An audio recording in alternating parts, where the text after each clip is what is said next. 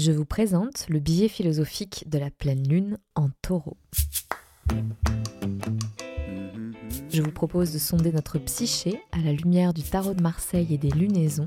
Voici une respiration à la fois philosophique et spirituelle pour garder un œil lucide et aiguisé sur nos mouvements intérieurs. Bienvenue à toutes celles et ceux qui découvrent Fleur de Cactus. Cette saison 3 aborde le burn-out et la dépression liée au travail, un sujet d'actualité qui met notre vulnérabilité au cœur de ce processus qui implique un deuil, une reconstruction, un changement radical de vie. Donc euh, on est bien dans la thématique de Fleur de Cactus qui est l'impermanence. À la pleine lune, je vous propose une parenthèse poétique pour y trouver des inspirations, de nouvelles idées, pour prendre le pouls de notre état intérieur. Et en ce 8 novembre 2022, la pleine lune est dans le signe du taureau. Alors qu'est-ce que ça signifie d'un point de vue astrologique? Ce signe du taureau vient teinter les émotions que la lune va révéler. Dans le ciel, nous avons une éclipse lunaire totale, c'est-à-dire un alignement parfait entre le Soleil, la Terre et la Lune. Selon les astrologues, l'émotivité, la sensibilité est aussi accrue qu'une super lune. Attardons-nous un instant sur le signe du taureau qui marque cette pleine lune. Le taureau est un signe bâtisseur, un brin routinier attaché aux valeurs du travail, de la famille. C'est un bon vivant qui aime la bonne chair, les belles choses, les bonnes choses, je suis taureau, donc j'avoue que je rentre dans la plupart de ces cases. Grande gourmande et esthète que je suis, mais j'ai l'esprit d'aventure assez prononcé, ce qui me permet d'être un peu plus souple face au changement, face à l'incongru, à la nouveauté déstabilisante, chose peu aisée pour les bons vieux taureaux, enclins au confort et à l'inertie rassurante. Cette pleine lune nous propose donc de jeter un coup d'œil à notre rapport au travail, à notre santé, en fait à la façon dont nous construisons notre vie, dont nous en prenons soin. Sommes-nous satisfaits, par exemple, des effets collatéraux de nos choix si mûrement réfléchis pour notre bien-être, pour le bien-être de notre entourage? Comment nous sentons-nous dans notre corps? Que mangeons-nous pour se sentir mieux et pourquoi? Cette pleine lune nous propose de revoir, de regarder, de faire un bilan sur notre hygiène de vie et notre hygiène émotionnelle. Le soleil est en scorpion, puisque la lune est en taureau. Vous vous souvenez, on est euh, dans un, dans un axe quand il y a une pleine lune. On parle d'axe où on prend en compte le signe où se trouve la lune, donc en l'occurrence le taureau, et le signe opposé, qui est en soleil et qui est le scorpion. Cet axe met en opposition, ou peut-être en complémentarité, des notions qui, à première vue, s'opposent. La mort, le scorpion, la vie, le taureau, la fécondité, le taureau, la créativité et le deuil avec le scorpion. De prime abord, on retombe un peu dans ce même questionnement euh, que vous connaissez bien dans Fleur de Cactus. Que dois-je laisser mourir pour euh, laisser naître? Mais en fait, avec le tirage qui est sorti, nous avons ici une nuance bien plus profonde, qui est la suivante. Qu'ai-je laissé mourir pour pouvoir naître? Est-ce que les choix que j'ai pris, en toute conscience, avec organisation, avec rigidité, avec euh, intellect, qu'est-ce que j'ai laissé tomber en fait pour pouvoir être là où j'en suis? Est-ce que j'ai dû faire des sacrifices? Donc voilà, on est dans, un tout autre questionnement. On n'est plus dans euh, que dois-je laisser mourir pour pouvoir naître? Non, c'est plus une forme de introspection dans le passé. Qu'ai-je dû laisser mourir pour pouvoir naître? Et est-ce que ces choix que j'ai faits me correspondent à l'heure d'aujourd'hui? Donc on va aller dans le, dans le vif du sujet. Cher tarot, qu'avons-nous à apprendre de cette pleine lune en taureau? Faut savoir que le tarot de Marseille, c'est projectif. Donc moi, je le lis avec mes propres clés, mes propres, euh, euh, je dirais, ressentis, ma propre grille de lecture de la vie, en fait. Donc moi, je l'ai lu par rapport à ce que je suis en train d'étudier en ce moment. Et, mais, et ça tombe juste, c'est ça qui est dingue. C'est ça, ça tombe mais pile dans le sujet. de ce que je suis en train d'étudier avec vous euh, dans le cadre de ce podcast, donc euh, le burn-out, mais aussi euh, la connaissance de soi. Et en fait, ce tirage, comme je l'ai expliqué en introduction, ne nous dit pas quel, quel deuil dois-tu traverser, quelle transformation dois-tu entreprendre pour pouvoir être aligné, mais au contraire, de voir quels ont été les choix qui ont été faits et qui nous ont permis d'atteindre un certain nombre d'objectifs, mais qui finalement nous ont obligés à faire le deuil de quelque chose. Et vous remarquerez que j'ai utilisé deux expressions différentes pour euh, vous expliquer en fait ce, tirage, c'est-à-dire traverser un deuil et faire un deuil. Qu'est-ce qu'impliquent en fait ces deux expressions, ces deux façons d'entrevoir le deuil? Allez, on va attaquer, ça sera bien plus clair. Donc d'un côté, on a deux lames, le 3 d'épée et le 9 de coupe. Et de l'autre, on a trois lames, le 10 de denier, la reine de denier et l'as de denier. Je vais commencer par les deniers parce qu'on a une suite magnifique et qui a aussi un effet un peu euh, croissant, même si euh, on a la reine de denier qui est au milieu là, de, cette association. Euh, donc on a l'as de denier, la reine de denier et le 10 de denier. Bon, moi je le lis dans ce sens-là le tarot de Marseille n'est pas linéaire quand on fait un tirage. Il faut le lire avec ses ressentis, avec ses tripes. Et, euh, et comment ce tirage fait écho à la thématique que vous avez soulevée en tout début de tirage. Là, en l'occurrence, c'était le rapport au travail, le rapport à sa santé, la façon dont on construit sa vie, puisque cette pleine lune est en taureau. Et comme je le disais, le, le tarot de Marseille tombe juste la suite de Denier, c'est la suite qui parle du travail, qui parle de notre façon de construire, de bâtir. C'est le sens de la famille, mais dans le sens, euh, la valeur de la famille, de, protection de la famille, de construction du foyer, etc. Donc, quand même, je, trouve ça euh, intéressant de souligner la synchronicité. Ces trois lames nous invitent à réfléchir sur nos valeurs et à la façon dont on va les déployer pour mettre à exécution notre plan d'action, notre plan de construction. L'as de denier symbolise ces valeurs, les valeurs en fait qui sont à l'origine de tout ce qu'on va entreprendre. Et on parle bien d'origine avec l'as de denier. L'as de denier symbolise en fait, euh, je dirais, le, les valeurs qui sont derrière tous les plans d'action qui vont être entrepris et qui vont nous permettre de visualiser l'objectif que l'on a en tête. Le mot valeur, que signifie-t-il? Les valeurs, ce sont les critères qui nous permettent de savoir si oui ou non nous correspondons, nous, nous sommes en adéquation avec la situation dans laquelle on est. Donc il existe la valeur du courage, la valeur, euh, euh, je ne sais pas moi, mes valeurs, si je dois en citer une, c'est la vérité, Allez, une deuxième, la sincérité, l'honnêteté, la transparence. Je, tiens beaucoup à ces valeurs-là qui me permettent d'avoir une certaine éthique. Donc ces valeurs-là vont fondre, vont être le fondement de mon éthique et qui vont me permettre d'être la personne que je suis comme moi je souhaite être et naviguer en société. Et quand on se penche sur l'étymologie du mot valeur, on comprend en fait que les valeurs s'associent à ce qui nous semble important. En fait, le valeur, ça vient du mot valor, dérivé de valérer, qui signifie être fort.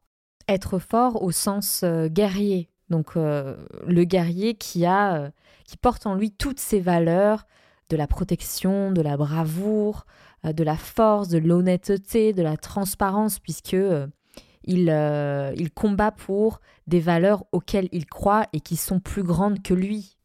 Tout ça pour parler des valeurs et pour dire que euh, ces trois lames nous permettent de comprendre l'importance des valeurs qui vont étayer nos choix de vie et qui vont nous permettre d'appliquer, comme la reine de denier, un plan d'action.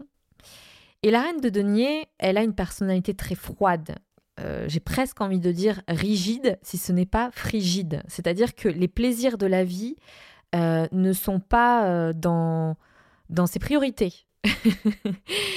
elle, elle, est là pour diriger, mais pour appliquer un plan et pour appliquer le plan tel que elle l'a elle l'a, elle a confectionné, elle a réalisé, et sans le mettre en question, sans le remettre en question. Cette façon de faire est très euh, performante, puisque euh, on va d'un point A à un point B selon un plan d'action établi par des valeurs, des choses qui nous semblent importantes, voire indispensables à notre ancrage, et qui vont nous apporter une certaine stabilité et une certaine abondance. C'est ce que symbolise le 10 de denier. Donc, quand on a un plan d'action, avec un système de valeurs, on fonce et le succès est au rendez-vous. Quelque part, c'est comme ça que ça marche, la vie. On peut pas, on peut pas le nier. Et c'est même euh, important de développer un esprit rationnel, organisationnel, pour pouvoir atteindre ses objectifs. Et ça dans n'importe quel métier. Par exemple, pour faire tourner un restaurant, répondre aux besoins d'un portefeuille client, de tenir une comptabilité, on est obligé de faire preuve de rationalité, d'organisation et d'appliquer un plan à la lettre. Mais dans tout ça, il y a un grand mais. Et c'est ce que nous raconte la deuxième association qui est le 3 d'épée et le 9 de coupe. Donc tout à l'heure, je vous parlais de faire le deuil et de traverser un deuil. Et là, on y est. Faire le deuil est une expression que je n'aime pas trop, euh, surtout quand euh, il s'agit de parler euh, de la mort, de la perte d'un être cher, puisque quand on fait le deuil, cette expression en fait implique d'effacer, de d'abandonner en fait tout ce qui nous raccroche à l'être perdu. Et, c'est d'autant plus douloureux et c'est surtout jamais ce qui arrive vraiment. Parce que quand on continue sa vie sans l'être cher, euh, et bien même s'il n'est plus là physiquement, il est toujours là dans notre cœur, il est là très fort dans cette absence. Et donc, utiliser cette expression faire son deuil, je trouve que ça rajoute encore plus de douleur, en fait, à quelque chose qui est impossible de faire. Déjà, il est impossible de vivre sans cette personne, mais il est encore plus impossible euh, de faire son deuil d'une personne, puisque cette personne-là sera toujours euh, présente dans notre, dans notre vie et brillera par son absence. Et je préfère 100 fois l'expression traverser le deuil. Quand on traverse un deuil, on vit un processus de transformation, de métamorphose qui nous permet de co-créer avec cette absence, de continuer à vivre avec cette absence. Et comment cela se passe? Bien sûr, euh, c'est très difficile, mais j'ai presque envie de dire que c'est plus naturel en fait euh, de co-construire une vie avec cette absence-là plutôt que de la nier et, de, l'effacer de sa vie et de faire son deuil justement et de, ne plus en reparler et, de, de, rendre euh, cette histoire avec cette personne eh bien, de l'histoire ancienne, comme si elle faisait plus partie de notre vie en fait. Et c'est avec ce genre de raisonnement que la mort devient tabou. Et je crois que dans la vie qu'on mène, dans la société aussi dans laquelle on vit, qui nous oblige à avoir ce type de, de schémas mentaux, c'est-à-dire de faire le deuil de, choses, en fait, on, vit dans un monde où il s'agit de faire des sacrifices, de faire des compromis, de faire le deuil de quelque chose pour pouvoir avancer. Et cette reine de denier, dont je vous parlais tout à l'heure, eh bien, quel deuil a-t-elle eu à faire pour accéder pour euh, réaliser ses rêves et ses objectifs. je dirais même objectifs, parce que là, il n'y a pas vraiment de dimension de rêve chez la reine de denier, puisqu'elle applique euh, une feuille de route et point barre. Je reviens sur ces deux lames, qui est le 3 d'épée et le 9 de coupe. Le 3 d'épée, c'est une carte qui n'est pas très aimée dans le, le tarot de Marseille, puisque elle évoque cette idée de souffrance, de perte, euh, mais voilà, c'est à double tranchant. C'est-à-dire que on perd quelque chose, mais qu'est-ce qu'on gagne? Et le 9 de coupe parle de deuil. Que faut-il laisser pour pouvoir renaître? Ou euh, qu'a-t-on à guérir pour pouvoir atteindre une pleine abondance? Mais comme je vous le disais, ce tirage met plus l'accent sur ce que l'on a dû sacrifier ou ce que l'on a mis entre parenthèses, ce que l'on a... Quel deuil a-t-on fait pour pouvoir atteindre les objectifs que l'on s'est mis? Et c'est là que savoir cibler ses valeurs a, a, toute son importance. Quelles sont les valeurs qui me semblent incontournables, sur lesquelles je ne peux pas déroger? C'est important de le faire puisque quand on est dans un cadre de travail, eh bien, il va falloir identifier ce que on est à même de faire, ce que l'on ne veut pas faire, en l'occurrence pour un manager. Est-ce que la valeur du travail est au-dessus de ma valeur de famille? Il y a beaucoup d'enfants qui se plaignent de ne pas voir euh, leurs parents et des, des parents qui déplorent le fait de ne pas passer assez de temps avec leurs enfants, mais tout simplement parce que la valeur travail a beaucoup plus d'importance à leurs yeux, alors peut-être pour des fins financières, matérielles, mais aussi pour des fins sociales, pour avoir un statut, pour le conserver. Et cela au détriment eh bien, euh, des enfants, de, au détriment de passer du temps, plus de temps avec leurs enfants. Et là, je vous parlais de la valeur famille, de la valeur travail, mais on peut affiner davantage ces valeurs-là. Euh, la valeur de l'effort, la valeur de la discipline, la valeur de la sincérité, la valeur de la transparence. C'est des valeurs qui vont nous permettre de, mettre le curseur là où on le souhaite. Encore une fois, dans le monde du travail, c'est hyper important, puisque à quel moment je vais décider d'arrêter pour répondre à une de mes valeurs fondamentales, donc arrêter de travailler, travailler dans cette entreprise, j'entends, arrêter le job que je suis en train de faire, pour répondre à une de mes valeurs fondamentales comme la créativité, le respect de soi, le respect de l'autre. À quel moment je vais pouvoir répondre à cette valeur-là qui fait intrinsèquement partie de mon être? Parce que le risque, et c'est ce qui arrive quand on fait un burn-out, c'est que tout un pan de notre personnalité est mis à mal, et effacé, et, est mis aux, oubliettes en fait. Et l'une des causes du burn-out, c'est euh, ce fossé qui existe entre nos valeurs et celles de l'entreprise. Et même entre celles qui euh, forgeaient euh, notre vie de manière générale et celles que la vie de travail a fini par, euh, par imposer. On finit par adopter par la force des choses les valeurs de l'entreprise dans laquelle on travaille alors qu'elles ne correspondent absolument pas à notre personnalité. Les personnes qui vivent une dépression liée au travail ne font plus les choses avec plaisir il n'y a plus de, plaisir à faire un métier alors que c'est un métier potentiellement qu'on adorait. Et c'est cette reine de denier en fait qui symbolise ça, cette euh, rigidité à appliquer un plan d'action qu'on s'était mis en tête, mais à partir de valeurs qui finalement s'éloignent de la réalité dans laquelle on est à un moment T. Et c'est là aussi où c'est important de faire un travail d'introspection pour réactualiser ce socle de valeurs. Bon, on est dans le signe du taureau, donc je peux donner la valeur de l'élégance, la valeur du goût. Et par exemple, c'est vrai que je me pose souvent une question, est-ce que ce que je crée dans le cadre de mon travail, est-ce que cela est beau? Est-ce que cela répond à une de mes valeurs fondamentales qui est la beauté? Je recherche la beauté dans, beaucoup de, de pans de ma vie, dans le travail. Et si ce que je fais n'est pas beau, alors je ne parle pas que de beauté subjective, mais aussi beau dans le message qui est véhiculé, eh bien je m'arrête parce que ça veut dire que je suis loin de une de mes valeurs fondamentales et que je sais que cela va me porter tort sur le long terme. J'adore le tarot de Marseille, comme vous l'avez vu. Le message est très simple, il est très euh, pratico-pratique et euh, permet en fait de soulever des nuances des nuances qui sont ultra importantes. Et là, en l'occurrence, entre faire le deuil et traverser un deuil, j'ai pas trop parlé encore de traverser un deuil, mais j'en parle tellement dans mon podcast que je vous invite à l'écouter et on va le voir dans les prochains épisodes. Qu'est-ce que signifie traverser un deuil? Qu'est-ce que signifie toute cette métamorphose? Et durant cette métamorphose, on a le temps d'établir un certain nombre de valeurs qui vont être super importantes pour euh, notre reconversion professionnelle par exemple. J'espère que vous avez trouvé ce billet éclairant.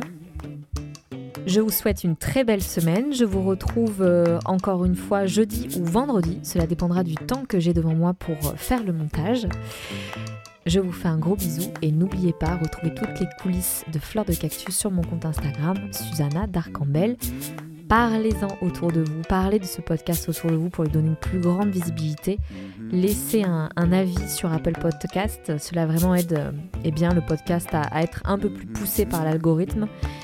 Et donc euh, pour moi, c'est euh, c'est vraiment la meilleure des récompenses. Donc voilà, je vous fais un bisou et puis à bientôt. Ciao